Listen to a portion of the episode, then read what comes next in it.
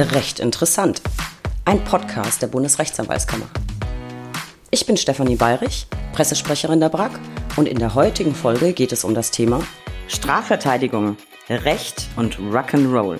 Ich begrüße Sie alle recht herzlich zur aktuellen Ausgabe unseres Podcasts. Heute schauen wir in die Kanzlei eines Strafverteidigers, der zwar in einer Kreisstadt mit nur 36.000 Einwohnern lebt, aber bundesweit tätig ist. Heiko Obanschik ist Strafverteidiger mit Herzblut und ein echter Rocker. Gibt's das in der Anwaltschaft? Jo, denn wir können so vieles und heute hören wir in den Alltag eines Strafverteidigers und mit etwas Glück auch in seine Plattensammlung. Lieber Heiko, es ist mir eine Freude, dass du heute zugeschaltet bist und Zeit hast, ein wenig mit mir zu plaudern. Ja, geht ja auch nicht anders. Moin erstmal. Ich weiß zwar immer noch nicht, was ich hier soll und wen das interessieren könnte, aber wenn eine sympathische Kollegin vor der Tür steht, die Bier mitbringt, dann sage ich nicht nein. Ja, also danke erstmal fürs Bier und dass ich dabei sein darf. Ja, sehr, sehr gerne. Und ich bin überzeugt davon, das interessiert nicht nur mich, vor allem was hinter dir zu sehen ist, da kommen wir gleich noch dazu, sondern auch alle unsere Zuhörer. Äh, lieber Heiko, eigentlich würde ich am liebsten tatsächlich gleich einsteigen, nämlich bei dem, was wir hinter dir sehen, und die neuesten Plattenerwerbungen mit dir diskutieren. Aber ich glaube, wir müssen unseren Zuhörern so ein bisschen sanfteren und vielleicht auch fachlicheren Einstieg gönnen. Ich stelle dich daher erstmal kurz vor. Du bist Fachanwalt für Strafrecht und für Verkehrsrecht und führst eine Kanzlei in Coesfeld. Und wie mit allen Gästen möchte ich ganz vorne anfangen mit dir. Vielleicht, ehrlich gesagt, apropos Coesfeld, so noch ein bisschen weiter vorne als sonst. Wo zum Henker liegt Coesfeld? Coesfeld liegt tief im Westen und immerhin schaffst du es schon, den Namen richtig auszusprechen. Ja, also viele neigen ja dazu, auch Kösfeld oder Zösfeld zu sagen, weil sie es wirklich nicht besser wissen, ist unser westfälisches Dehnungs-E tief im Westen, OLG-Bezirk Hamm, Landgerichtsbezirk Münster. Und naja, für die Nichtjuristen oder die sich mit den Landgerichts- oder Gerichtsbezirken hier nicht so gut auskennen, 26 Kilometer vor der niederländischen Grenze ungefähr. OLG-Bezirk Hamm sagt mir was. Da sitzt ein sehr, sehr sympathischer Kammerpräsident, Hans-Ulrich Otto. Schöne Grüße an Hans-Ulrich an der Stelle. Ähm, Heiko, wir haben ja ganz viele junge Zuhörer, die noch überlegen, was studiere ich, was werde ich später beruflich. Warum hast du dich für Jura entschieden? Weiß ich ehrlich gesagt gar nicht. Ich habe, also ich bin eine ganze Zeit lang nur meiner Frau hinterher getingelt und die wollte nach der Ausbildung nochmal studieren. Ähm, das war dann zufällig Bielefeld geworden, wegen der Bachelorstudiengänge, die waren damals neu eingeführt worden. Und ja, ich hatte gerade mal wieder nichts anderes zu tun und äh, habe mich dann für Geschichtswissenschaften und Jura als Nebenfach eingeschrieben und naja, boah, Geschichte war irgendwie nicht so. Überfüllte Hörsäle, mehr mit ja, Rentnern als eigentlich jungen Studenten und die Themen waren jetzt auch nicht so prickelnd. Und dann hatte ich tatsächlich die erste Vorlesung in Rechtswissenschaften, der Hörsaal, äh, ich weiß das gar nicht, Hörsaal 2 oder so, ziemlich groß und leer. Und ähm, als beginnen die Kirchenglocken zu läuten, wo ich über meine Erleuchtung äh, erzähle. Und es war dann äh, eine Vorlesung Rechtswissenschaften. Ich, ich glaube, es war tatsächlich sogar auch Strafrecht. Und da wusste ich genau, ähm, dass es das ist, was ich gesucht habe. Es war halt nicht irgendwie so ein Quasselfach. Es zeigte auch nicht ständig jemand auf und war schlauer als der Professor. Und da wusste ich, dass das das Richtige ist. Und es war auch das Richtige. Hat sich dann so herauskristallisiert. Das war der Beginn meines Jurastudiums. Und es ist ja fast, als hätten wir es bestellt. Ich sag eben noch Recht und Rock'n'Roll, im Hintergrund jetzt Kirchenglocken, äh, hast du wahrscheinlich einfach aufgelegt, ne? Hell Spells, damit es heute zum Thema passt oder so. Ich habe sie tatsächlich auch ganz leise gehört. Ich finde es aber eine schöne, passende Untermalung zu der heutigen Thematik, ehrlich gesagt. So, jetzt hast du dich dann für Jura entschieden, Heiko. War dir denn auch gleich im Studium klar, dass du Anwalt werden willst oder kam das später? Ja, das war völlig klar. Also irgendwie Sachbearbeiter bei der Versicherung, Richter oder Staatsanwalt, da habe ich nie auch nur einen Gedanken dran verschwendet. Ich kann dir auch nicht sagen, warum. Das kann ich niemandem sagen. Das war einfach so. Ja, ich hatte auch vom Jurastudium vorher keine Vorstellung, was man damit macht. Ich denke auch, dass vielleicht mit dem Jurastudium die meisten eher so den Anwaltsberuf verbinden, wenn sie davon das erste Mal hören. Ich weiß es nicht, aber das war für mich völlig klar. Auch Selbstständigkeit im Übrigen, also nicht irgendwie in so einer großen Kanzlei anfangen, in so einer Nobelkanzlei mit ganz vielen Anwälten und Angestellten. Ähm, ich kann dir aber nicht sagen, woran es liegt. Das war irgendwie von vornherein mein Bild, dass ich dann mal nach dem Studium Rechtsanwalt werde. Und ja, so ist es dann ja auch passiert. Ja, offensichtlich war es das richtige Bild, weil so ist es ja jetzt auch gekommen. Du hast aber eben ein Stichwort geliefert, da muss ich nochmal nachhaken. Du sagst, du bist deiner Frau hinterhergetingelt und ihr wart dann auch in Bielefeld. Hast du auch in Bielefeld studiert? Ja, klar. Bielefeld gibt's auch. Ich wollte jetzt gerade natürlich den untersten Karlauer ever wiederbringen, ob du denn wirklich Anwalt bist, wenn du ja in Bielefeld studiert hast, weil jeder weiß, Bielefeld gibt's gar nicht. Aber ganz, ganz ernsthaft, Heiko, bist du mhm. heute mit deiner Berufswahl wirklich glücklich? Weil du wirkst zumindest so. Und ähm, alle, die bei Instagram sind, werden das auch auf dem Screenshot sehen. Man sieht dich ganz oft, so auch heute, in einem T-Shirt im Metallica-Design, auf dem steht Strafverteidiger, also mit A am Ende. Ich finde, das Shirt ist echt ein Knaller, total cooles Teil. Ich will das eigentlich auch unbedingt, aber ich habe es leider noch nirgendwo mit Pressesprecher gesehen. ähm, langer Rede, kurzer Sinn. Bist du durch und durch happy? Ja, 100 Prozent. Also so ein äh, Shirt und Logo macht ihr die Julia bestimmt auch, die es entworfen hat. Ja, war auch nicht meine Idee, so kreativ bin ich gar nicht. Die Idee kam halt äh, von außen, ich habe die gerne aufgegriffen. Sieht auch gut aus, ist eine Ansage. Ähm, Kollegen, auch Wachtmeister in Justizvollzugsanstalten, die feiern das durchaus auch mal. Aber naja, es ist halt auch eine Möglichkeit, irgendwie dann ähm, ja, ein bisschen musikalisches Bekenntnis abzulegen, ohne dass es gleich jedem äh, vor die ja, vor die Stirn stößt. Ja, ich meine, Metallica kennt jeder. Äh, wenn man das hört, muss man sich nicht für schämen, muss man sich nicht für rechtfertigen, ähm, auch wenn die neuen Alben einfach scheiße sind von denen. Ja, ich bin 100% zufrieden mit meinem Beruf. Ähm, ich möchte nichts anderes gemacht haben und auch nichts anderes werden. Also ich habe im, im Laufe des Referendariats mal einen Anwaltskollegen hier aus Coesfeld auch gehört, der mir dann als Referendar noch sagt, ja, werden Sie Rechtsanwalt, schönste Beruf der Welt, ne? Rechtsanwalt, schönste Beruf der Welt. Ist ja auch so eine Floskel, die irgendwie dazugehört. Und ähm, der Kollege hatte recht. Also mein Beruf, den liebe ich. Und ja, ich bin ja im Endeffekt auch mein Beruf als selbstständiger Anwalt. Und das kennen auch viele Kollegen, egal ob es jetzt Einzelanwälte sind oder in äh, größeren oder mittleren Kanzleien vielleicht tätig oder kleineren Kanzleien mit zwei oder drei Anwälten wir schleppen das ja irgendwie immer mit uns herum. Und gerade weil man das so mit sich herumschleppt, sollte man auch zufrieden sein. Also ich persönlich finde ja auch, Anwalt ist der, to der, tollste Job der Welt. Vor allem kannst du alles werden, was du sein willst. Also es gibt ja ganz viele Bereiche, in denen du tätig werden kannst. Mhm. Ähm, über das mit Metallica müssen wir später, wenn die Zuhörer nicht mehr zuhören müssen, ähm, nochmal sprechen, ab welchem Album das denn blöd geworden sein soll. Ich bin da ein bisschen anderer Meinung. Aber ja. lass, lassen wir das für den Moment. Bleiben wir erstmal noch beim Anwaltsberuf, Heiko. Hm. Du sagst, es war für dich immer klar, Selbstständigkeit. Hast du dich dann auch gleich nach dem Examen selbstständig gemacht? Wie lief das so ab? Ähm, hast du vielleicht ein bisschen Tipps für Berufseinsteiger? Worauf, worauf muss man achten? Was ist besonders wichtig? Ja, es gibt ja immer irgendeinen, der es besser kann als man selbst. Vielleicht sollte man da lieber nachfragen. also da ist Spaß beiseite. Äh, ja, ich habe mir da vorher Gedanken drüber gemacht. Ist auch sehr sinnvoll, äh, zumal ich äh, während des Referendariats auch schon äh, eine Familie zu ernähren hatte. Also großartig arbeitslos rumgammeln, das war einfach nicht angesagt. Und ähm, ja, man sollte sich frühzeitig, bevor man eben nach dem zweiten Staatsexamen dann ja tatsächlich auch erstmal arbeitslos wird, ja, äh, damit auseinandersetzen, wie so eine Kanzleigründung abläuft, wie man das finanziert. Und ich äh, habe jetzt in Vorbereitung äh, auf unser Gespräch nochmal überhaupt nachgedacht, ob ich das überhaupt noch auf die Reihe bekomme jetzt nach sechseinhalb Jahren. Ähm, eigentlich nicht so richtig. Also es, es lief über das Arbeitsamt, ne, es gab diese Förderung, dieses Startgeld äh, über die KfW, man musste eben Geschäftsplan nachweisen für die ersten drei Jahre, also genau durchrechnen. Ähm, was habe ich eigentlich für monatliche Ausgaben, wovon will ich leben. Also die Zeiten, in denen Existenzgründer so die Kohle hinterhergeschmissen bekommen haben, die waren einfach vorbei. Das habe ich auch gemerkt. Dieser Geschäftsplan ist ganz kritisch ähm, durch die Arbeitsagentur durchleuchtet worden. Das musste Hand und Fuß haben. Da durfte auch kein Minus auftauchen. Man durfte von vornherein nicht im Minus wirtschaften. Und das war auch schwierig, die Zahlen irgendwie zurechtzubekommen. Äh, vor allem wenn man vielleicht die Kanzlei schon auf einem gewissen Niveau gründen möchte. Also nicht im Wohnzimmer, sondern in eigenen Räumlichkeiten. Äh, wenn man seine Rechtsprechung nicht über Google finden möchte, sondern über entsprechende äh, Datenbanken, wenn man mit Kanzleiprogrammen arbeiten möchte, das verursacht alles Kosten und die, die sich dann summieren. Und das muss man dann für denjenigen, der einem ja, dieses Startgeld gibt, diese Förderung für die ersten Monate, das muss man schon plausibel darlegen. Und das war nicht leicht. Da hat mir damals die Wirtschaftsförderung des Kreis Coesfeld auch geholfen. Die fanden das auch sehr spannend. Also mein Sachbearbeiter, Namen weiß ich heute nicht mehr, ist auch egal. Er sagte, Mensch, Sie sind der, der erste Rechtsanwalt, dem ich bei einer Kanzleigründung helfe. Das habe ich noch nie gehabt.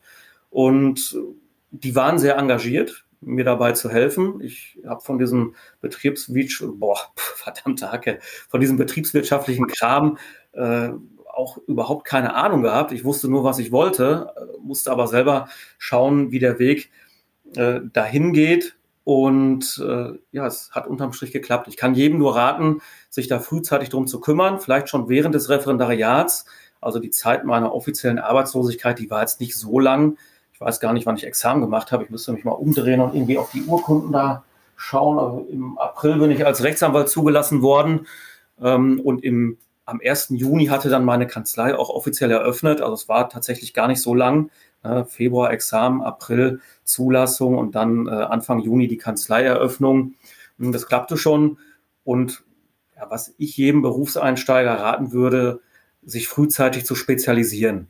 Also vielleicht während des Referendariats schon zu überlegen, ob man nicht einen Fachanwaltslehrgang besucht, der einem den Einstieg dann oder die Spezialisierung auch erleichtert. Aber das muss im Endeffekt jeder selber wissen, weil ja auch jede Kanzlei anders ist. Ich habe Kollegen kennengelernt, die haben ihre Kanzlei gegründet, die wussten von vornherein, äh, dass sie keinen Bock haben, mehr als 30 Stunden in der Woche zu arbeiten.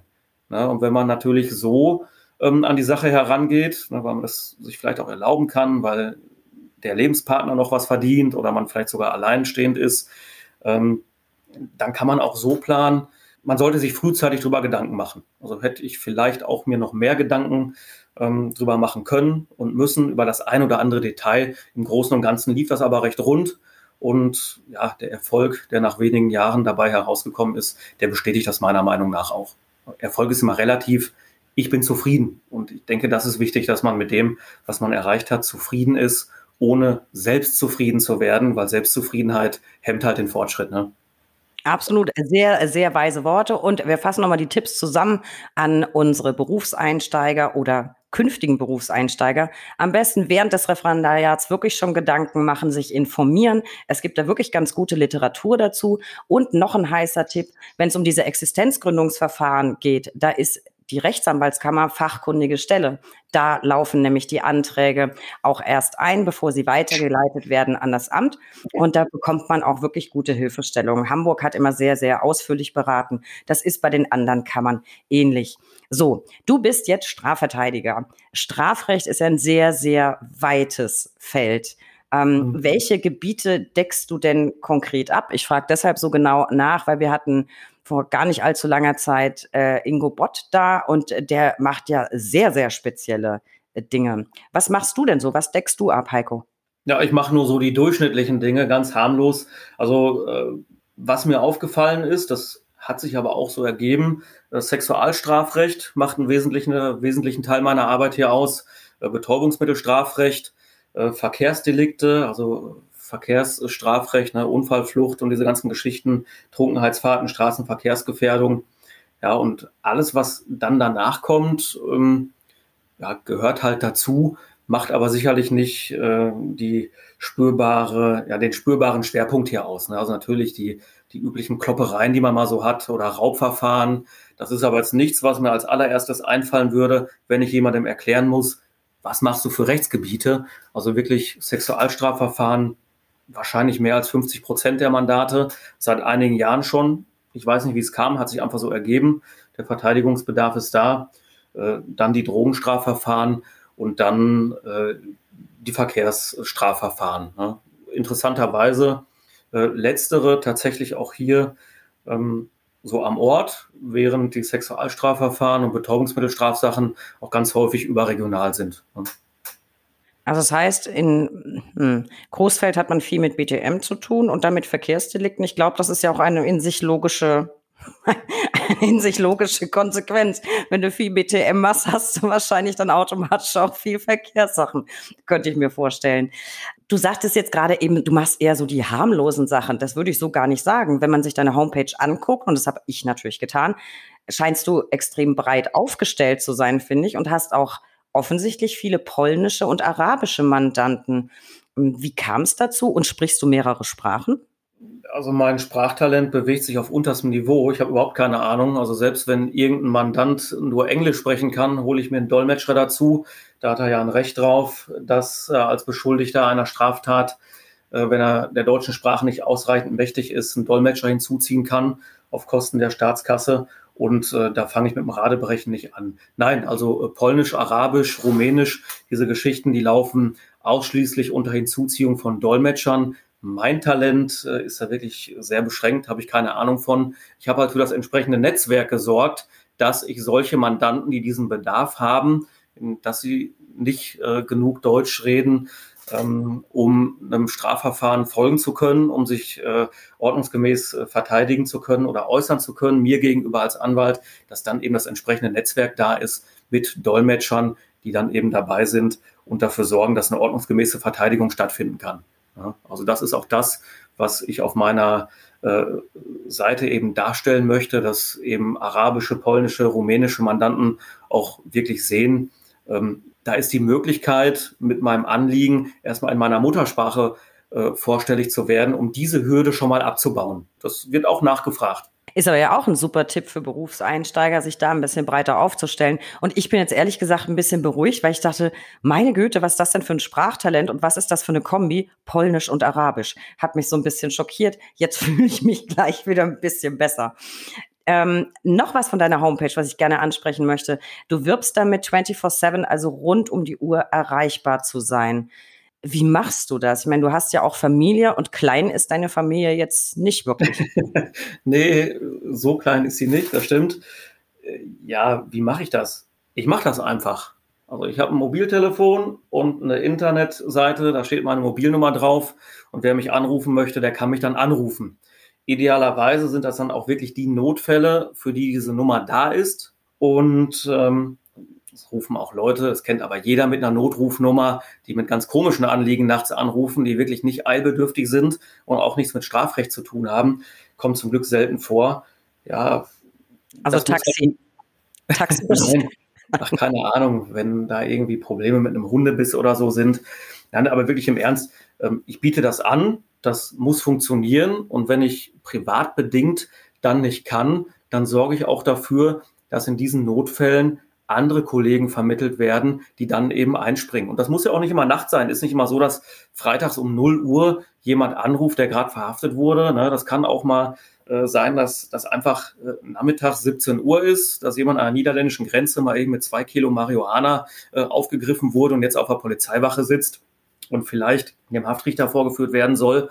Und wenn ich mir dann denke, scheiße, ich wollte jetzt Feierabend machen, dann habe ich einfach von zwei, drei Kollegen die Nummern sofort parat, wo ich demjenigen, der da jetzt äh, von der Polizeiwache anruft äh, und sagt, ja, ich habe sie gefunden im Internet oder sie sind mir empfohlen worden, ich brauche jetzt einen Verteidiger, ich sitze hier, die haben mich gerade aufgegriffen, dass ich dann sage, Mensch, tut mir leid, ich habe gerade wirklich keine Zeit, ähm, aber ich gebe Ihnen jetzt mal äh, von einem Kollegen oder von zwei Kollegen die Nummern, rufen Sie da an. Ich werde die parallel auch schon mal vorwarnen, dass jetzt ein Anruf kommt. Ich werde dafür sorgen, dass jemand da ist, der dafür sorgt, dass sie ordnungsgemäß verteidigt werden. Und das ist ganz wichtig meiner Meinung nach, eben wenn man nicht unbedingt alles immer mit der Familie oder privat unter einen Hut bekommt. Und ich darf mir ja auch nichts vormachen und das darf sich auch kein Kollege vormachen. Wenn ich als Einzelanwalt tätig bin, kann ich nun mal nicht auf jeder Hochzeit tanzen. Ja, und wenn man aber behauptet nach außen hin, man könne das, dann finde ich, ist es auch meine verdammte Pflicht dafür zu sorgen, dass derjenige, der mich anruft und meine Hilfe sucht, ähm, dann nicht aufläuft, so nach dem Motto, ich habe jetzt keine Zeitschuss, sondern dass der wirklich äh, eingefangen wird und dann eine Empfehlung bekommt, wo er wirklich Hilfe findet, einen anderen Kollegen, gute Kollegen, die sich dann auch entsprechend engagiert einsetzen. Ich glaube, das ist ja das, das wichtigste Bedürfnis, wenn eben ein Mandant einen Notfall hat. Klar wollen sie dann am liebsten dich haben, aber das Wichtigste ist, dass du ja dann für eine Vertretung sorgst. Finde ich schon outstanding Service. Also dann letztlich 24-7 mit Kollegen zusammen eben. Aber wie oft mhm. kommt das denn, wie oft kommt das denn vor, dass du wirklich mal jetzt so am Wochenende oder mitten in der Nacht angefragt äh, wirst. Und was sind denn son das sonst noch für Fälle jetzt außer mit äh, zwei Kilo Gras an der Grenze? Das kommt schon öfter vor. Ja, es muss nicht immer Nacht sein oder am Wochenende. Es sind aber, wenn dann tatsächlich typischerweise im Sexualstrafbereich und im Betäubungsmittelbereich. Und das hängt natürlich mit der Strafandrohung zusammen. Da ist man relativ zügig äh, in Verbrechenstatbeständen, die mit Freiheitsstrafe nicht unter einem Jahr bedroht werden. Und äh, da ist die Frage Untersuchungshaft, ja oder nein, schnell im Spiel. Und da klingelt das Telefon am häufigsten. Es muss nicht immer Nacht sein. Ähm, Wenn es am Wochenende ist, passiert zum Beispiel auch ganz häufig, dass es erst irgendwann morgens ist, Sonntagmorgen, rufen besorgte Eltern an, die sagen, da unser Sohn ist äh, heute Nacht festgenommen worden, äh, hackenstramm, äh, sitzt in der Ausnüchterungszelle irgendwo auf der Polizeiwache in Düllen und der soll eine Frau vergewaltigt haben oder so, äh, dann ähm, kann das auch sein, dass eben der Anruf zu einer normalen Zeit aufläuft, wo ich dann eben sage, ja gut, äh, sagen Sie mal, wo der sitzt, haben Sie vielleicht ein Aktenzeichen oder ja, die Nummer von, vom entsprechenden Polizeipräsidium, äh, die habe ich dann ja sowieso zur Hand. Dann äh, habe ich mich schnell durchtelefoniert und dann ist halt mal nicht äh, sonntags äh, um 9 Uhr Kaffee, dann ziehe ich mich eben an und fahre zur Polizeiwache rüber. Wenn es dann in der Nachbarstadt ist, dann dauert es halt 20 Minuten. Ja, das kommt vor, aber nicht allzu oft. Da muss man auch fairerweise sagen, das könnte ich auch nicht allzu oft leisten. Neben einem normalen Kanzleibetrieb, und das wird sicherlich allen oder fast allen Strafverteidigerkollegen so gehen, man kann nicht jeden Tag fünfmal zu irgendeinem so Strafverteidiger-Notruf ausrücken, da kann man ja gar nicht seinen normalen Betrieb führen.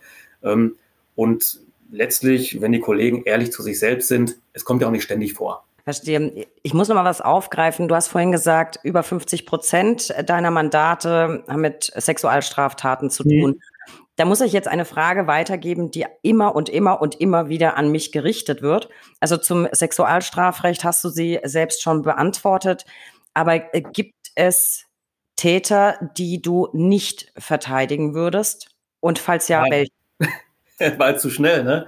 Äh, nein, es gibt Es ist eine Antwort, die ich, die ich erwartet habe und ich äh, sehe das auch ganz genauso. Aber das ist tatsächlich etwas, was viele Menschen beschäftigt. Warum vertritt er denn solche Täter? Und vielleicht kannst du einfach deine Motivation dazu ein bisschen erklären. Das ist bestimmt auch für viele Referendare total spannend, weil man gerade im Studium oder im Referendariat ja noch sagt, ja, ich will immer auf der richtigen Seite kämpfen und bestimmte Dinge würde ich nie machen wollen. Vielleicht kannst du mal so ein bisschen aus deiner Praxis erklären, warum du das doch tust. Also, wenn ich das gefragt werde, versuche ich immer mit anderen Rechtsgebieten das zu erklären. Das ist ja eher so eine moralische Frage oder dessen, was man selber vertreten kann. Und äh, nehmen wir jetzt mal einen Fachanwalt für Arbeitsrecht. Warum vertritt ein Arbeitsrechtler jemanden, der seinen Chef beklaut? Einen Chef beklauen oder einen Betrieb beklauen ist ja erstmal nicht in Ordnung. Und dann vertritt man den in der Kündigungsschutzklage. Oder warum vertritt man ein großes Unternehmen, das irgendwelche äh, Mitarbeiter aus Osteuropa ausbeutet, die über irgendwelche Zeitarbeitsfirmen hier eingeschleust werden und dann für einen Hungerlohn irgendwelche, keine Ahnung, Schweinehälften zerteilen oder so, ja, oder Schweine erst in Hälften zerteilen. Ähm, ist das moralisch? Ist das gut? Ist das schlecht? Ja, weiß ich doch nicht. Die Kollegen im Arbeitsrecht, die machen da ihre Arbeit oder Erbrecht. Ne? Also das kann man ja jetzt immer weiter spinnen. Beim Strafrecht, da stößt das den äh, Menschen, die einen Bedarf haben, das zu diskutieren oder zu beurteilen, vielleicht auch aufgrund von Fällen, die gerade im eigenen Umfeld oder in der eigenen Region aufgetreten sind, ja, da stößt das dann immer auf und dann taucht diese Frage auf. Und ich muss sagen, ich kann es dir nicht erklären. Also wenn du eine Erklärung haben möchtest, warum ich einen Sexualstraftäter verteidigen würde oder einen Drogenhändler, der vielleicht auch Betäubungsmittel an Minderjährige abgegeben hat, ich kann es dir nicht erklären. Ich mache meinen Beruf, ich mache den gerne und genauso wenig, wie ich dir erklären kann, warum ich gerne ähm, Spiegeleier auf Brot esse. Die schmecken mir einfach und mein Lecker, ne? gerne und ich mache den gerne richtig. Ja, dann habe ich vielleicht ersatzweise eine Erklärung, zumindest aus meiner Perspektive, auch wenn es abgedroschen find, äh, klingt. Ich finde, es hat jeder das Recht auf ein faires Verfahren. Und damit das sichergestellt ist, dafür gibt's Anwälte.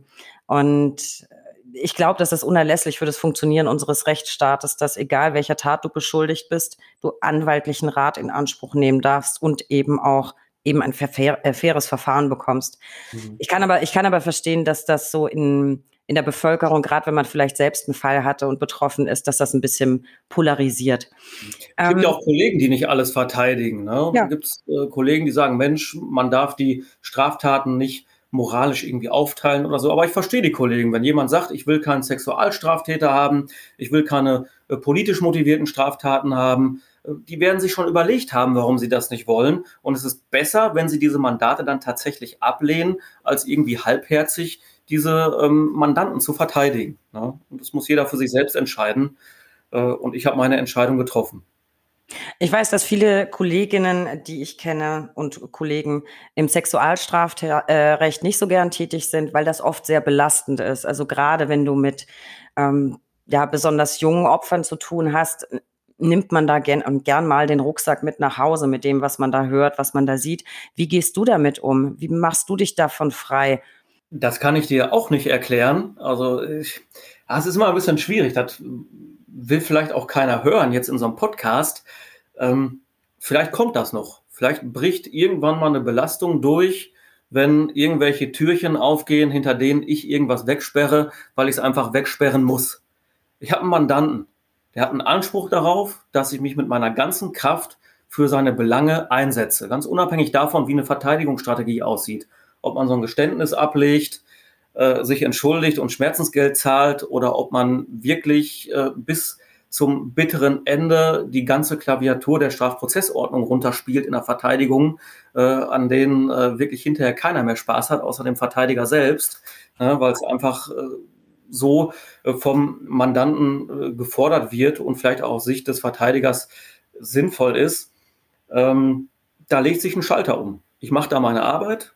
Ich bin nicht dafür da, das, was mein Mandant getan haben soll und vielleicht auch getan hat, moralisch zu beurteilen. Ich bin dafür da, den zu verteidigen. Also auch Richter und Staatsanwälte werden ja privat irgendwie andere Personen sein, als sie im Gerichtssaal sind. Ich bin privat auch eine andere Person, als ich im Gerichtssaal bin. Ich mache meine Aufgabe. Ich weiß nicht, ob da irgendwann mal was äh, durchbricht. Und natürlich nimmt man irgendwie auch, nehme ich irgendwie auch äh, immer ein bisschen was mit nach Hause, denk über die ähm, Taten, die da im Raum stehen, äh, nach. Aber unterm Strich läuft es immer irgendwie nur darauf hinaus, sich zu überlegen, wie verteidigt man das? Ja? Und äh, ob ich irgendwann mal sowas wie eine Supervision brauche oder einen Psychologen, bei dem ich mich mal ausschütten kann, ich weiß das nicht. Im Moment brauche ich das nicht. Ich komme damit super klar die Welt ist, wie sie ist und ein Teil dieser Welt kommt bei mir beruflich in Form von Mandaten an ähm, und die muss ich einfach machen. Und das mache ich. Vielleicht ist aber dieser Schalter, den du zu besitzen scheinst, einfach Gold wert. Ich habe so einen Schalter nämlich leider nicht. Also ich grübel immer über alles, was mir beruflich begegnet, ewig nach und kann da immer ewig nicht abschalten. Äh, schätz dich glücklich, solange du diesen, diesen Schalter hast. Ich denke, es werden dich ganz viele drum beneiden. Ähm, bleiben wir mal beim Strafrecht, Verteidigung, du hast gerade selber mhm. gesagt, Klaviatur der SCPO rauf und runter. Mal aus Sicht des Praktikers, gibt's Vorschriften in der STPO, wo du sagen würdest, Mensch, das passt nicht mehr, das ist nicht mehr zeitgemäß, da müsste man mal reformieren, da muss was dran geschraubt werden? Ja, auf jeden Fall. Da ist ganz vorne meiner Meinung nach zu nennen äh, eine ordnungsgemäße Dokumentation der Hauptverhandlung. Ich denke, das werden auch viele Strafverteidiger, Kollegen so unterschreiben. Es kann und darf einfach nicht sein, dass wir bei äh, Strafverfahren, die vom Landgericht stattfinden, die vom Oberlandesgericht stattfinden, wo es wirklich um ganz, ganz, ganz viel äh, um die Existenz auch der Angeklagten geht, dass wir da eine Dokumentation wie im Mittelalter haben, die wirklich nur davon abhängt, dass das Gericht sich Notizen macht, dass ich mir als Verteidiger Notizen mache, dass die Staatsanwaltschaft sich Notizen macht, äh, und ich lass wirklich mal so, so naiv ausdrücken, ich verstehe das einfach nicht. Ja, warum das so ist. Wir leben in einem Rechtsstaat, der weltweit eine Vorbildfunktion hat, auch für andere Länder, die ihre Rechtssysteme reformieren wollen. Wenn sie EU-Mitglieder werden wollen, EU-Mitgliedstaaten werden wollen, ihre Rechtssysteme sogar reformieren müssen, dafür sorgen müssen, dass sie ihre Hauptverhandlungen audiovisuell dokumentieren. Und wir sind auf dem Niveau des Mittelalters und alle sperren sich dagegen. Wenn in Fachzeitschriften Richter befragt werden, bevorzugt pensionierte Richter, die sagen, nein, das geht nicht. Damit wirft man das ganze System der Revision über den Haufen, wenn plötzlich alles äh, wenn die Beweisaufnahme plötzlich rekonstruiert werden kann durch solche Aufnahmen. Warum ist das so? Ich verstehe das einfach nicht. Ja, äh, also ich kann mir so meine Gedanken machen, wer Interesse daran haben könnte, warum das so ist. Ne? Ich persönlich bin zum Beispiel von einem tiefen Misstrauen gegenüber der Strafverfolgung geprägt und auch gegenüber Gerichten, weil ich fest davon überzeugt bin, dass der Einzige, der wirklich das Beste für seinen Mandanten will, für meinen Mandanten will, ich selber bin und nicht die Staatsanwaltschaft, nicht das Gericht. Und ich habe verdammt nochmal einfach die Schnauze voll davon, in der Hauptverhandlung irgendwelche Fragen zu stellen und mir dann anhören zu müssen, ja, das hat aber der Zeuge gar nicht so gesagt. Das hat er gar nicht so gesagt. Und dann stellt man einen Beweisantrag und der wird abgelehnt. Ja, das ist gar nicht so gesagt worden. Und dann kommt der Staatsanwalt, das ist gar nicht so gesagt worden. Und wenn es richtig super läuft, dann hat der Staatsanwalt was anderes gehört als der Richter, hat was anderes gehört als ich. Das ist völlig bekloppt. Und da kann man nicht mit Kosten kommen. Diese Technik, das sicherzustellen, eine ordnungsgemäße Dokumentation der Hauptverhandlung, das ist heute so sportbillig, das muss sich ein Rechtsstaat leisten können. Und wenn er es sich nicht leisten kann, dann will er es sich nicht leisten. Und dann muss ich mir die Frage stellen, warum nicht? Und da werde ich misstrauisch. Es geht um Willkür, es geht um Machtmissbrauch und Willkür kann ja auch unbewusst oder fahrlässig stattfinden, ja, ähm, ohne dass da jetzt eine böse Absicht hintersteckt. Und wir haben einfach Kommunikationsprobleme in der Hauptverhandlung. Das muss jedem klar sein. Das, das wissen wir auch. Wenn du ein Buch liest über äh, Zeugenvernehmung in der Hauptverhandlung oder Aussagepsychologie, jeder hört ja was anderes. Der Richter schreibt was völlig anderes mit von der Zeugenaussage als ich, weil der Richter in seiner Urteilsfindungstechnik verhaftet ist. Der Staatsanwalt hat die Anklage geschrieben. Wenn es sogar der Anklageverfasser ist, der da sitzt, will er die Anklageschrift verteidigen. Der hört das vielleicht nochmal anders als ein stinknormaler Sitzungsvertreter. Naja, und was höre ich? Ich höre das, was ich für die Verteidigung meines Mandanten brauche. Ähm, und also mal so ein Spruch vom Bau, so kann man nicht arbeiten. So kann man einfach nicht arbeiten. Und es will mir nicht in den Kopf hinein, warum der Gesetzgeber dieses Problem nicht anpackt. Das ist die größte Baustelle Dokumentation der Hauptverhandlung, die wir im Strafprozess meiner Meinung nach haben. Es gibt noch ganz viele andere Baustellen, aber die würden sich vielleicht auch dadurch erledigen, wenn man so einen Prozess mal ordnungsgemäß dokumentieren würde und niemand mehr sagen kann, das war aber nicht so. Mit diesem Wunsch bist du aber wenig überraschend nicht alleine. Den höre ich von ganz vielen Strafverteidigern. Vielleicht gibt es ja eine Chance im Zuge der Digitalisierung, die ja immer weiter Einzug hält, dass das Thema einfach nochmal mit angepackt wird. Ich weiß, dass sich unsere Ausschüsse mit diesem Thema auch ganz intensiv befassen. Wir sind gespannt, äh, was draus wird. Ähm, Jetzt haben wir sehr viel über die Strafverteidigung an sich gesprochen, über die StPO. Jetzt würde ich gerne noch mal so einen Blick auf dein Leben werfen. Jetzt mal, wir sind ja ganz unter uns, da hört ja auch keiner ja, zu. Heute. Keiner hört zu. Ähm, du lebst in einer, ich will jetzt nicht sagen Kleinstadt, doch, will ich doch sagen, ich sag's auch, Coesfeld hat unter 40.000 Einwohner. Für Berliner ist es eine Kleinstadt, war ein Dorf. Ähm, ich halte jetzt mal selber persönlich den Ball flach, weil ich komme aus einer 8.000 Seelengemeinde in Franken. Aber jetzt äh, wohne ich in Berlin, jetzt habe ich große Klappe. Ähm, ergo, für die Nachwuchsjuristen, lohnt sich das? Also ich meine, 40.000 Einwohner ist ja eine überschau überschaubare Anzahl. Kriegt man da genug Mandate oder bist du deswegen bundesweit tätig. Erzähl mal so ein bisschen. Ja, also ich bekomme hier in der Region tatsächlich genug Mandate. Ich könnte auch hier durch Mandate in der Region mein, meine Kanzlei als Wirtschaftsbetrieb bestreiten. Das wäre gar kein Problem, da kann man von leben. Das überrascht interessanterweise auch viele Kollegen. Ich bin also gerade äh, zum Berufsstart aus meiner ehemaligen Ausbildungskanzlei im Referendariat von einer Kollegin angesprochen worden. Das war bei der Rechtsanwaltskammer, äh, wenn man sich so beim Buffet äh, in der Fortbildungspause über den Weg läuft. Also sie sagt, ja, ich mache jetzt äh, Strafrecht und die guckt ihm her und sagte, ach, da kann man in Coesfeld von leben. Sag, ja, da kann man gut von leben. Das ist vielleicht das, was die Coesfelder alle nicht hören wollen, wenn sie sich äh, äh so in ihren Einfamilienhäusern äh, für eine halbe Million und mehr verstecken äh, und im Garten liegen. Doch natürlich Straf. Äh, Verfahren, die gibt es auch hier, die gibt es mehr als genug, da kann man gut von leben. Und was sich jetzt vielleicht eher zufällig ergeben hat, das war nicht mein Plan, als ich mich spezialisiert habe. Ich bin in dieser Kreisstadt mit 36, 37.000 Einwohnern. Ich bin der einzige Fachanwalt für Strafrecht. So. Und das wissen die Leute natürlich auch. Oder wenn sie einen Strafverteidiger suchen, sehen sie das auch, dass hier eigentlich nur einen gibt, der Strafrecht richtig macht und fast ausschließlich Strafrecht. Und das wird angenommen.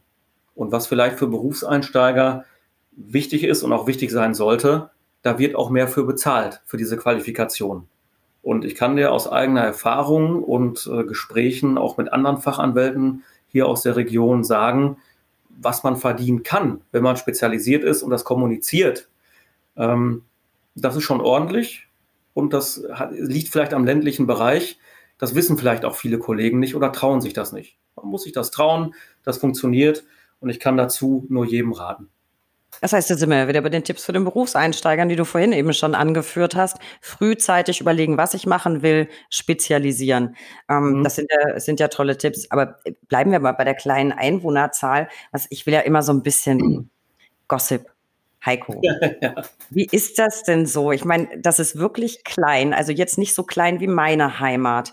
Mein Vater war aber auch Anwalt und ich weiß, wie es da auf dem Dorf ist. Wie ist denn das so in Coesfeld? Triffst du da dauernd beim Einkaufen irgendwelche Mandanten? Und ist das irgendwie komisch? Wie reagieren die? Grüßen die dich? Drehen die sich weg? Wie ist denn das so? Ähm, ja, ich treffe ständig meine Mandanten. Das ist so. Also wenn ich mal dazu komme, hier zu normalen Geschäftszeiten durch die Stadt zu laufen oder einzukaufen, nicht kurz vor Ladenschluss um 22 Uhr, ja, hier haben Läden auch bis 22 Uhr offen. Also nicht wie bei euch mit den Spätis, da können wir nicht mithalten, aber schon. Äh, ja, ich treffe meine Mandanten ständig. Das ist für mich wahrscheinlich weniger komisch als für die Mandanten. Viele grüßen tatsächlich nicht. Ich kommuniziere das im Rahmen des Mandats auch so, dass ich das nicht persönlich nehme, weil natürlich auch automatisch die Leute wissen, na, der macht doch Strafrecht, warum kennst du den denn? Na, und ich kann mir vorstellen, gerade so im ja, Sexualstrafbereich äh, oder im Betäubungsmittelstrafrecht, dass, dass da den Mandanten auch unangenehm ist. Und ich grüße mhm. Mandanten auch nie von mir aus, aus diesem Grund. Also wenn ich Mandanten sehe, falls ich sie überhaupt erkenne, also manchmal erkenne ich meine eigene Frau nicht auf der Straße, ja. Ähm, aber äh, wenn ich Mandanten tatsächlich erkenne, ich grüße die nicht. Das überlasse ich denen. Und wenn die grüßen, dann grüße ich zurück. Ja, ich treffe meine Mandanten ständig. Aber für mich ist das weniger komisch. Oder um mal einen auf dicke Hose zu machen, solange die zufrieden sind, muss man sich auch keine Sorgen machen, die zu treffen. Gerade jüngere Leute im Übrigen, da hört man schon mal, wenn die mit ihren Kumpels ne, durch die Stadt laufen, ah, das ist mal ein Verteidiger, ne? Und dann, ah, großes Gefeier, das kommt natürlich auch schon vor. Es gibt dann eine ganze Menge, die durchaus mit Ergebnissen mal zufrieden sind, spricht sich dann auch entsprechend rum, ne? Ja, aber das ist so, damit muss man leben. Es gibt Anwälte, die ganz bewusst nicht in der Stadt wohnen, in der sie arbeiten, gerade hier im ländlichen Bereich. Das ist in Berlin, Hamburg oder irgendwo im Ruhrgebiet vielleicht egal. Hier gibt es tatsächlich auch Kollegen, die sich bewusst dafür entscheiden, ihren Kanzleisitz nicht im Wohnort zu haben. Ich sehe das nicht so eng und fahre damit bisher ganz gut. Na, ist ja offensichtlich auch, ein, auch eine gute Idee, so wie du es handhabst, dann einfach im Mandat schon zu kommunizieren, nicht böse sein, wenn wir uns treffen, ich grüße Sie nicht, überlasse das Ihnen, ist vielleicht die bessere Idee, weil dann vielleicht doch die ein oder andere Ehefrau oder der ein oder andere Ehemann fragt, wer war denn das und woher kennst du den? Ja. Ähm, das kann man sich dann mit der Taktik vielleicht sparen. Ähm, jetzt ganz kurz vielleicht noch zu deinen äh, bundesweiten Mandaten, du hast ja gesagt, das ist im Wesentlichen Sexualstrafrecht. Wie oft musst du denn in deinen Mandaten äh, verreisen und wie weit? Ich weiß, manchmal musst du ja sogar nach Berlin reisen. Ja, genau. Da haben wir uns ja das erste Mal persönlich kennengelernt. Hat mich auch sehr gefreut, das Mittagessen. War, äh, ja, das hängt von der Auftragslage ab. Ne? Kennt aber auch jeder Kollege. Ähm, und ich, ich, muss auch dazu sagen, wenn jetzt Strafverteidiger-Kollegen mithören, äh, da muss ich jetzt auch nicht einen auf dicke Hose machen. Ich glaube, für Strafverteidiger ist das ja eher normal, dass die auch bundesweit verteidigen und sich da, also ich habe auch von Kollegen gehört, die sagen, ich fahre nicht weiter als zwei Stunden. Wenn das weiter weg ist, nehme ich das nicht an. Das ist auch gut, das muss jeder selber entscheiden. Ähm, ich bin gerne bundesweit tätig und ob ich jetzt viel unterwegs bin oder nicht, hängt eben von den einzelnen Verfahren ab. Und ob das dann in NRW ist, äh, oder in Hamburg oder Nürnberg. Also ich fahre wirklich überall hin, wo es gefragt ist. Kommt ganz häufig über die äh, Empfehlung auch von auswärtigen Kollegen, die dann sagen, ja, ich kenne jemanden, der macht das gut. Äh, da müssten sie aber eine weitere Anreise halt bezahlen. Ne? Ähm, vor allem im Fall einer Verurteilung natürlich, wenn man Strafzumessungsverteidigung macht. Ähm, und es gibt mal Wochen, wo das nicht so weit weg ist, wo ich auch wirklich dann zu Hause bin. Und wenn man oder wenn ich Umfangsverfahren habe, äh, das kennen aber, wie gesagt, die Strafverteidigerkollegen dann ja auch, die eben weiter weg sind, dann hat man natürlich auch Phasen, wenn da zwei, drei Tage pro Woche verhandelt wird, äh, wo ich dann auch nicht zu Hause bin. Am Vorabend Anreise, Hotelübernachtung, wenn man gemeinsam mit anderen Kollegen verteidigt, äh, vielleicht noch ein bisschen was vorbereiten, Beweisanträge oder einfach nur ein Feierabendbier trinken oder äh, zum Sport gehen. Und äh, aber das ist ganz unterschiedlich. Ja. Es gibt aber anstrengende Phasen, in denen äh, das auch nur schwer äh, kommunizierbar ist in der Familie. Wollte ich gerade sagen, das ist wahrscheinlich mit der Familie ja nicht ganz leicht. Apropos kommunizieren, noch ein Punkt, der mir auf deiner Homepage aufgefallen ist, weil es sich um etwas äh, dreht, das mir seit jeher am Herzen liegt. Mag vielleicht daran liegen, dass ich eben sehr lange für die äh, Kammer Hamburg äh, zuständig war und dort oder für die Ham Kammer Hamburg gearbeitet habe und dort für die Beschwerdesachen zuständig war. Du versprichst deinen Mandanten auf der Homepage die Kostenfrage vorab immer voll umfassend und nachvollziehbar zu erörtern. Das macht jetzt nicht jeder Kollege so. Ich habe dazu immer geraten, weil tatsächlich die Gebührenrechnung dann häufiger Beschwerdegrund ist. Ob das jetzt berechtigt ist oder nicht, sei mal dahingestellt. Aber wie sind deine persönlichen Erfahrungen mit so transparentem Vorgehen? Kommt es gut an? Und glaubst du, das hilft dabei, Missverständnissen vorzubeugen? Das kommt sehr gut an und das hilft auch dabei, Missverständnissen vorzubeugen. Und ich mache das ja auch nicht nur, um dem Mandanten zu gefallen, sondern um einfach auch ja in betriebswirtschaftlicher und berufsrechtlicher Hinsicht ein ruhigeres Leben zu haben. Ich möchte gerne Rechnungen schreiben als Anwalt, dann machen wir uns nichts vor, Freiberufler hin oder her und Berufsrecht hin oder her. Wir wollen alle Geld verdienen, wir wollen für unsere Arbeit auch möglichst gut verdienen. Ähm, und wir haben aber Kundschaft, Mandanten, die wollen irgendwie wissen, was auf sie zukommt. Und du kannst das geilste Ergebnis für einen Mandanten rausschlagen, was hinterher dadurch kaputt gemacht wird, dass der Mandant eine Rechnung bekommt, mit der er nicht gerechnet die hat. Die einfach vorher nicht, ja, jetzt stocke ich gerade, ich überlege, wie ich es formuliere, ohne zu fluchen. Du hast ja vorher gesagt, ich darf nicht fluchen während des Podcasts. Bemühe mich ja auch. Ähm, wenn also eine Rechnung kommt, wo der Mandant sagt, äh, was soll das? Und ich bin wirklich ganz intensiv vorher schon bemüht, und zwar bei der Mandatsanfrage am Telefon oder äh, per E-Mail, den Mandanten zu sagen, das wird auf Sie zukommen oder das wird mindestens auf Sie zukommen überlegen Sie sich das gut. Ich bin in Strafsachen sicherlich einer der teuersten hier am Ort, auch in der Region. Und äh, ich brauche auch nicht jedes Mandat. Überlegen Sie sich das. Das Telefonat ist noch keine Mandatsvereinbarung. Und wenn der Mandant dann kommt und die Kohle auch mitbringt oder vorher überwiesen hat, dann bin ich zufrieden, dann macht mir meine Arbeit Spaß. Und der Mandant, der weiß, es gibt keine bösen Überraschungen am Ende, weil einfach die Rechnung vorher klar kommuniziert wurde, was da auf ihn zukommt der mosert hinterher auch nicht. Und da habe ich sehr, sehr gute Erfahrungen. Ich habe es neulich noch äh, im Verwandtenkreis oder Kollegenkreis, ich weiß es gar nicht, äh, besprochen. Äh, Rechnungen, offene Rechnungen, die nicht bezahlt wurden, das gibt es bei mir eigentlich nicht. Die Leute müssen vorher zahlen, die wissen, was sie vorher zahlen müssen. Und so sind beide Seiten auch finanziell zufrieden. Und ich glaube, das ist ganz wichtig für uns als Anwälte, weil wir keine Lust haben, für Nüsse zu arbeiten. Und ganz wichtig für Mandanten, die keine Lust haben, dass man ihnen vorher sagt, es kostet 3000 Euro und hinterher sind sechs. Wenn es 6000 kostet, muss man das vorher sagen. Ja, und wer dann sagt, ja, das ist es mir wert, da hat man hinterher weniger Stress. Ich glaube, das ist eine irrsinnig vernünftige Einstellung und ich glaube, dass man damit wirklich viel Enttäuschung, Überraschung und Stress vermeidet, weil wenn sich der Mandant erstmal anfängt zu beschweren, hast du damit ja auch wieder Stress. Da hat ja auch keiner was davon.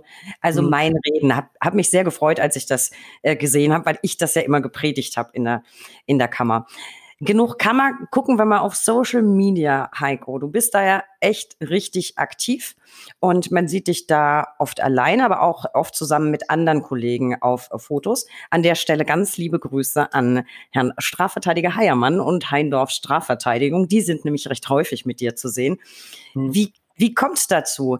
Bearbeitest du Fälle mit denen zusammen oder trifft man bei bestimmten Verfahren einfach immer wieder die, dieselben Kollegen. Was ist da los? Sieht auf jeden Fall so aus, als hättet ihr immer irrsinnig viel Spaß, wenn ihr zusammen unterwegs seid. Ja, ich verteidige mit äh, den konkret genannten Kollegen sehr gerne zusammen, weil ich weiß, dass die gut verteidigen, dass die engagiert verteidigen und äh, dass die nicht nur mit heißem Wasser kochen, ja, sondern ihren Beruf auch beherrschen. Und was war die Frage nochmal? ja, zufällig immer wieder trefft unterwegs oder arbeitet ihr dann konkret zusammen, wenn man sagt, ja, mehrere Beschuldigte nehmen da und da, ähm, geh doch mal zu Heindorf oder zu Heiermann oder wie kommt es das? Weil man sieht wirklich viele Fotos von euch zusammen. Ja, also es ist natürlich tatsächlich so, ich meine, der Kollege Heiermann, der kommt ja hier aus der Region ne, und wenn man einfach äh, mehr als einen Verteidiger braucht oder aufgrund einer Interessenkollision ein Mandat nicht übernehmen kann, dann muss ich mir überlegen, wen empfehle ich jetzt? Und für so eine Empfehlung, das weißt du selbst, das wissen die Kollegen, da steht man auch ein. Wenn man eine Empfehlung für einen Kollegen abgibt und derjenige, den man dahin weitergeschickt hat, der ist nicht zufrieden, dafür steht man ein, als hätte ich es quasi selbst verbockt. Ne, was war das für eine scheiß Empfehlung? Ne, muss man sich noch froh sein, wenn man nicht noch die schlechte Bewertung bekommt, die sich eigentlich der Kollege verdient hätte. Und bei ja. manchen Kollegen weiß ich, dass Mandanten dort gut aufgehoben sind mit ihrem Fall und dann ähm, gibt es eben die entsprechende Empfehlung und ganz häufig ist das eben hier auch in der Region, also sollte örtlich schon nah sein. Ich kann nicht, wenn äh, ein Coesfelder oder ähm, jemand aus Münster oder Bocholt einen Verteidiger sucht, kann ich nicht Kollegen in Hamburg oder München empfehlen. Ne, es sei denn, es ist vielleicht ein Verfahren, was in der Nähe auch stattfindet. Äh, das muss irgendwie was hier in der Region sein, was vielleicht maximal in einer Autostunde für einen Mandanten oder für eine Mandatsbesprechung auch erreichbar ist.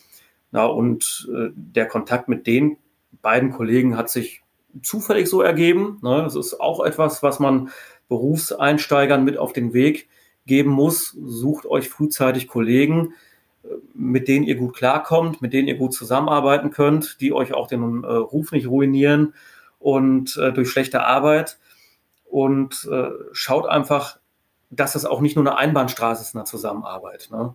Aber nochmal, das ist, glaube ich, auch ganz wichtig, dieses ja, gegenseitige Empfehlen oder wenn man es böse formuliert, Zuschanzen von Mandaten. Das muss wirklich darauf beruhen, dass man weiß, diejenigen, die man da hinschickt, die sind auch gut aufgehoben. Die werden engagiert, verteidigt von Kollegen, die Ahnung haben, die ihren Beruf auch gerne machen, genauso gerne wie ich und dann ergibt es sich natürlich, dass man sich eben in Verfahren auch gemeinsam sieht, wo man entweder denselben äh, Angeklagten verteidigt oder eben mehrere Angeklagte äh, verteidigt, jeweils durch einen Kollegen. Und dann ist natürlich auch mal Zeit für ein Foto vom Gerichtssaal oder in irgendeinem Stadtpark, wo es gerade schön ist. Ne? Und das machen wir auch gerne. Ich finde, das kann man auch machen, dass man eben zeigt, ich bin zwar alleine, aber wenn es drauf ankommt, sind da noch mehr, die auch mithelfen, die auch mitverteidigen. Ah, ich finde, das ist nicht nur erlaubt, sondern mir macht das persönlich auch immer ganz viel Freude. Also ich äh, verfolge eure Kanäle immer, immer sehr gespannt und habe da auch immer viel Spaß dran. Und es klingt immer so böse, wie du, wie du sagtest, Zuschanzen von Mandaten. Eigentlich ist es aber nichts anderes, als das Berufsrecht zu beachten, weil du darfst ja gar nicht in einem Verfahren mehrere Angeklagte vertreten. Und dann hilfst genau. du natürlich auch, wenn du einen vernünftigen Verteidiger weiterempfiehlst. Das ist doch eine gute Sache. Bleiben wir mal bei Social Media. Ähm, Netzwerken ist sehr wichtig. Hast du eben auch schon als Tipp für die Berufseinsteiger ähm, genannt. Postest du auf Instagram zum Netzwerken oder für Mandanten oder einfach nur zum Spaß? Oh, ich weiß es gar nicht. So der Strafverteidiger wird ja auch, Strafverteidigung wird ja auch immer eine gewisse Egozentrik nachgesagt. Also nein, ich habe einfach Spaß daran, so ein Verfahren, wenn es der Mandant natürlich nur erlaubt, das muss da auch immer klar zugesagt sein. Ja, es wird nicht irgendwie was über einen Fall gepostet, wo ich weiß, der Mandant möchte das nicht. Jedes Verfahren, zu dem ich auch mal was schreibe, so ein bisschen inhaltlich, immer noch anonymisiert, aber schon inhaltlich was darlege, da hat der Mandant sich mit einverstanden erklärt. Und das mache ich dann auch gerne, um das Außenstehenden eben auch aus Sicht der Strafverteidigung darzulegen. Ich meine, Strafverteidigung stößt auf wenig Verständnis in der Bevölkerung. Das äh, muss jedem einfach klar sein. Ne? Je schlimmer die Straftaten sind, desto weniger Verständnis erntet man dafür, dass man sich mit äh, all seiner Kraft auch hinter diese Mandanten stellt, schuldig oder nicht, das sei mal dahingestellt. Oder Tatnachweis ja oder nein, völlig egal. Und ich berichte einfach gerne darüber. Und äh, du darfst auch nicht vergessen, ich bin mein Betrieb. Ich bin Einzelanwalt. Mein Name ist meine Kanzlei. Meine Arbeit ist mein Aushängeschild. Und ich muss dafür natürlich auch irgendwie werben. Das ist eigentlich kaum vorstellbar. Ich sehe das aber immer wieder, dass ähm, Kollegen nicht mal, also man findet das wirklich. Du findest Anwälte, die haben nicht einmal eine eigene Internetseite oder die haben Internetseiten, die bei Google erst auf Seite 3 gefunden werden. Das kann einfach nicht sein. Da muss man sich mal fragen, wovon die Kollegen eigentlich leben oder ob die arbeiten wollen oder wenn es ältere Kollegen sind, haben sie vielleicht ihren Mandantenstamm. Äh, es ist eher so Werbung, wobei ich sagen muss, die Mandatsakquise läuft über, Bewer über Bewertungen im äh, Internet. Also meine Mandate kommen eigentlich oder tatsächlich nicht über Instagram oder Facebook. Mag sein, dass jemand es dort gesehen hat und deswegen anfragt, aber ich sag mal, die meisten Mandate kommen wirklich über Empfehlungen durch Kollegen oder weil die Beschuldigten äh, von Straftaten oder Angeklagten äh, einen Anwalt suchen, im Internet suchen und dann sehen, oh Mensch, der hat gute Bewertungen, da hat auch jemand mal was Aussagekräftiges geschrieben, auch mal gesagt, worum es ging. Und dann rufen die an oder schreiben eine E-Mail. Ne? Aber Instagram, Facebook ist mehr so Spaß an der Freude. Das muss äh, betriebswirtschaftlich vielleicht nicht unbedingt sein. Ja, aber eine Mischung aus Netzwerken und Spaß äh, macht, mhm. macht doch auch oder ergibt durchaus Sinn. Äh, und letztlich kennen wir uns ja auch über die Instagram-Accounts beruflich. Genau. Ne? Ja. Also von daher ist so eine schöne Sache, wenn es dann auch noch Spaß macht. Und bleiben wir mal bei Instagram. Ich verfolge ja immer ganz angestrengt deine Stories. Ähm, mhm. muss den Zuhörern das mal erklären. Da sieht man recht häufig ein Video von einem Plattenspieler und da wird mhm. gerade eine Platte abgespielt. Ich kenne nicht alles. Ich versuche aber immer zu erkennen, was da gerade läuft. Manchmal schaffe ich es, manchmal nicht. Frage, steht dein Plattenspieler in der Kanzlei? Ja, der steht in der Kanzlei.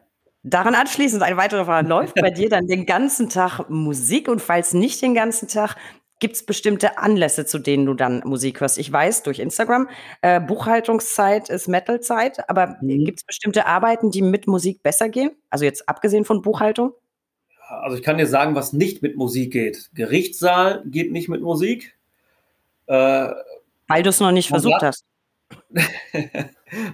Mandatsbesprechungen, kommen vielleicht später darauf zu sprechen. Mandatsbesprechungen gehen nicht mit Musik und Telefonate gehen nicht mit Musik. Also immer dann, wenn ich hier in der Kanzlei alleine irgendwas bearbeite, äh, dann höre ich Musik. Immer. Das war auch schon immer so. Ich habe als äh, Kind und Jugendlicher schon auch Metal zum Einschlafen gehört über Kopfhörer, damit ich meinen Bruder, mit dem ich mir das Zimmer geteilt habe, nicht gestört habe.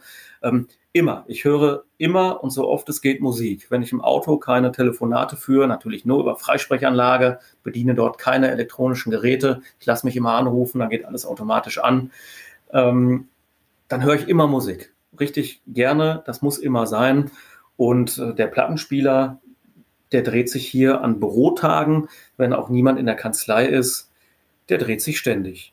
Ja, wird auch von anderen Kollegen darauf angesprochen. Ein Kollege aus Düsseldorf sagte mal, ich zitiere ihn auch immer wieder namentlich äh, ungenannt, sagte, ja, er findet es total beeindruckend, äh, dass ich so hemmungslos und äh, ohne Gnade einfach meine Follower mit so einer Randgruppenmusik beschallen würde.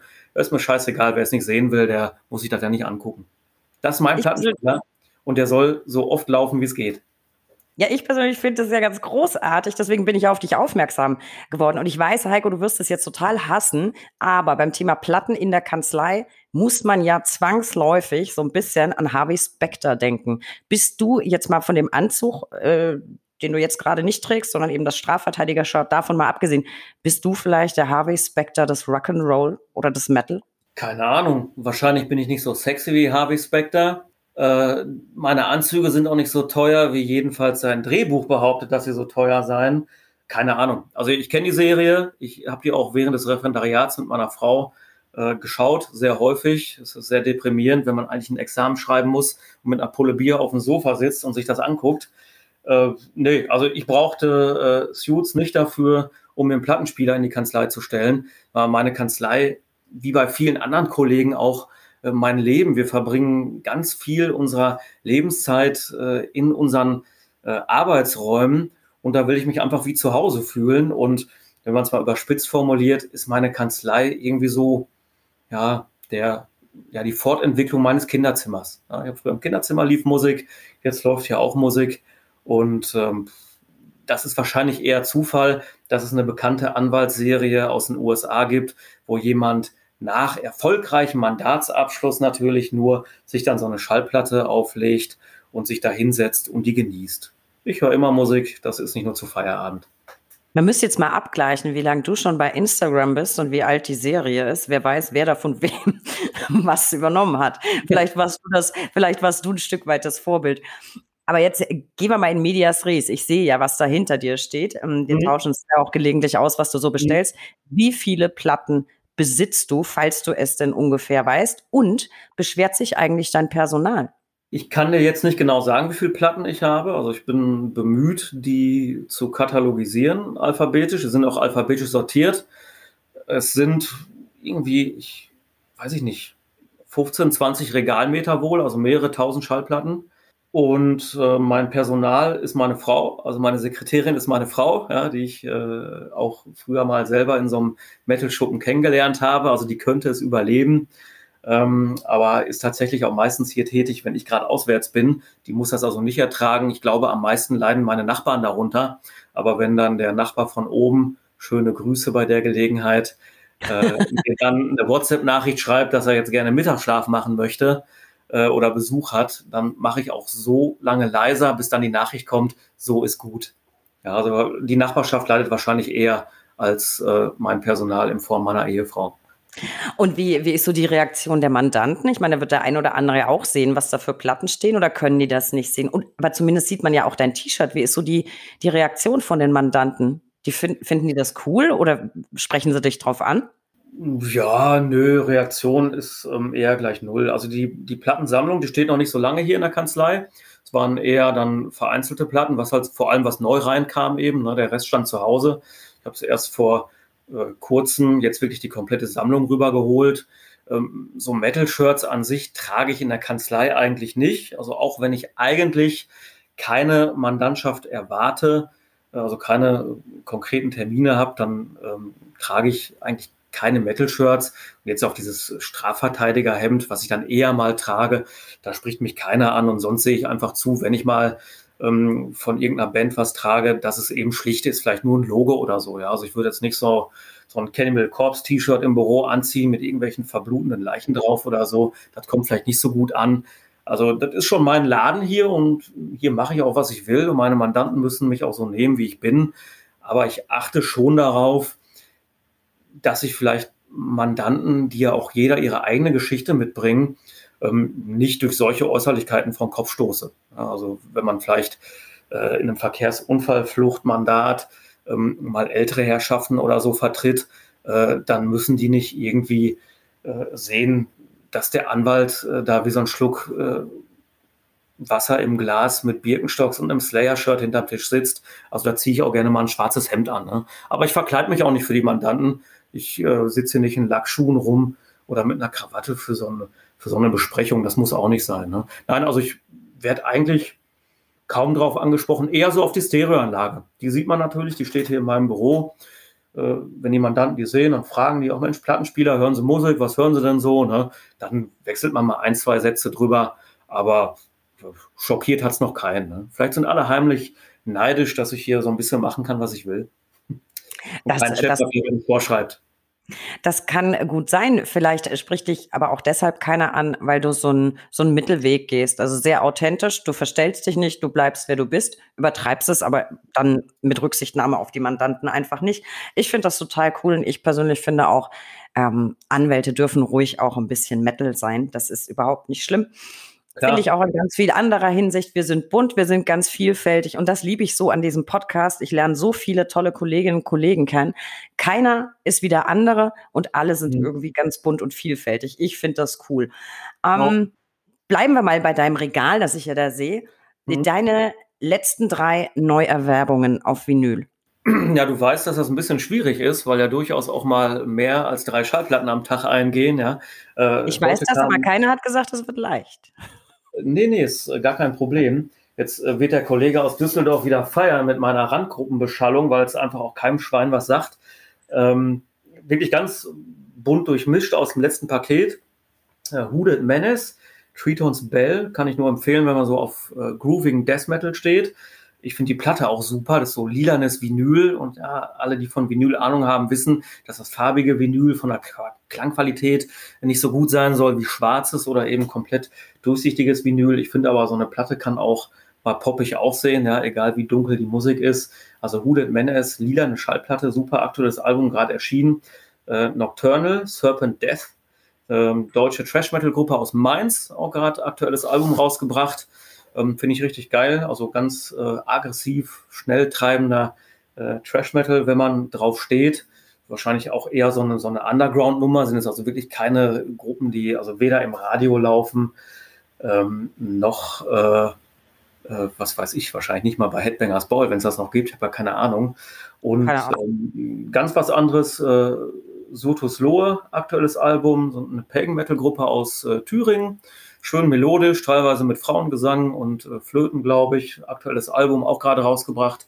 Doppel-LP war auch im letzten Plattenpaket mit drin sehr schöne äh, Musik, melodisch, wenn man eben drauf steht. Ich glaube, das Album heißt äh, Wielandstahl, ist die Wielandsage ähm, vertont. Ähm, ja, was die skandinavischen Metalgruppen eben machen mit ihren skandinavischen Sagen, haben die Thüringer eben dann mal mit, ähm, mit einer deutschen Sage gemacht. Finde ich ganz gut. Finde ich, find ich ja ganz cool. Pagan finde ich auch, äh, nicht alles, aber einiges ganz gut. Ähm, ich bin tatsächlich auch jemand, wenn es irgendeine Platte auch in Bunt gibt, und gerade noch limitiert. Muss ich, muss ich dann mhm. haben. Ich will auch immer nie schwarz. Äh, wichtig ist natürlich idealerweise natürlich 180 Gramm. Aber ich habe auch gerade ähm, bei den letzten Bestellungen sehr viel Buntes dabei gehabt. Ich mag das sehr mhm. nicht so spektakulär wie das, was du hattest.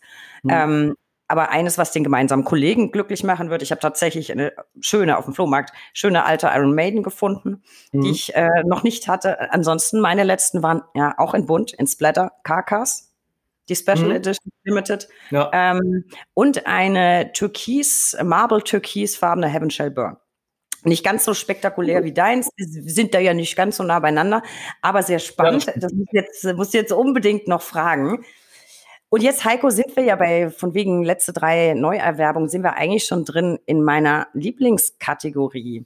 Die drei Ls. Der Buchstabe L kann für so vieles stehen. Für Lieblingsgetränke, Lieblingsverfahren, hm, Lieblingsbeschäftigung.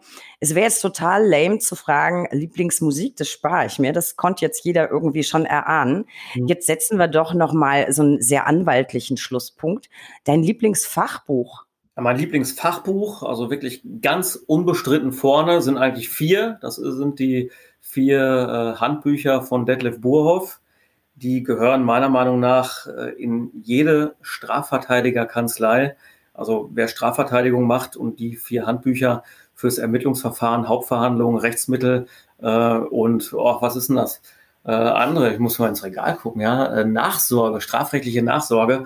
Also wer ohne die kann man meiner Meinung nach keine ordentliche Strafverteidigung machen. Super Reihe, egal ob man sie sich digital in der Datenbank beschafft äh, oder als äh, Druckversion, die muss man einfach haben. Also zumindest für den ersten Zugriff, dass man da nochmal Rechtsprechung äh, genauer nachlesen muss, das versteht sich von selbst, ja. Aber wirklich wissenschaftliche Strafverteidigung. Ich kenne so viele Kollegen, die Strafrecht machen, die behaupten, sie würden Strafrecht machen, die derartige Literatur nicht im Schrank stehen haben. Also wenn man schon nicht viel ausgeben möchte, dann mal das Geld in die Hand nehmen, sich die vier Bücher wirklich zu kaufen. Super, muss man haben, äh, unverzichtbar. Weiß nicht, wie man äh, Strafverteidigung ohne die Bücher machen kann.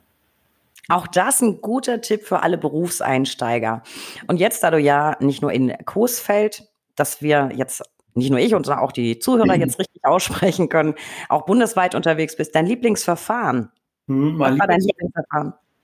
Ja, mein Lieblingsverfahren war, ich kriege das Jahr, glaube ich, gar nicht mehr hin, 2018 oder 2019, meine erste gemeinsame Strafverteidigung mit dem Kollegen Heiermann aus Buldern.